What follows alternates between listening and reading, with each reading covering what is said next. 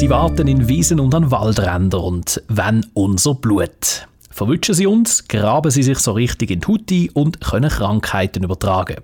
Zecken kommen in der ganzen Schweiz vor und tauchen auf, sobald es etwas wärmer ist. Welche Krankheiten können die Blutsauger übertragen? Julian Stob von der Sonnen- und Neudorf Drogerien in Gossau. Ja, die bekanntesten zwei sind einerseits Borreliose, die bakteriell ist. Sie zeigt grippeähnliche Symptome kann man mit Antibiotika behandeln, ist aber nicht so einfach. Und die zweite, eigentlich die schlimmere Krankheit, ist viral, ist ein Virus. Frühsommer-Meningoenzephalitis nennt sich der, oder FSME, fast bekannter, ist die Zeckenhirnhautentzündung, die zu Fieber, Hirnschmerzen führen tut. Die kann man allerdings mit einer Impfung umgehen. Wie macht man die blutsaugenden Zecken weg, wenn sie sich in die Haut eingraben haben? Idealerweise tut man sich natürlich untersuchen, wenn man voraus war oder gefördert war, dass man Zecken haben kann. Und ähm, wenn man eine hat, so schnell wie möglich entfernen mit was auch immer. Zeckenpinzetten, Zangen oder Karten sind so die optimalsten Möglichkeiten, aber das Prinzip gilt so schnell wie möglich, so gut wie möglich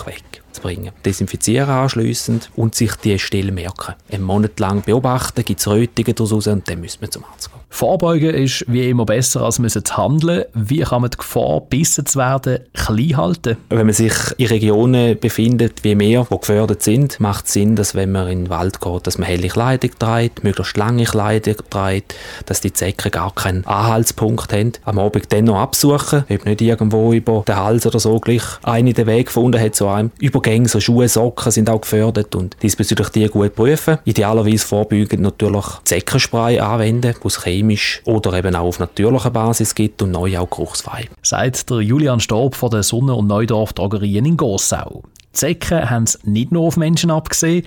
Tipps für Zwei- und Vierbeiner gibt es im Netz auf vitagate.ch. Nächste Woche tun wir ein bisschen umeiern und auf Ostern zu.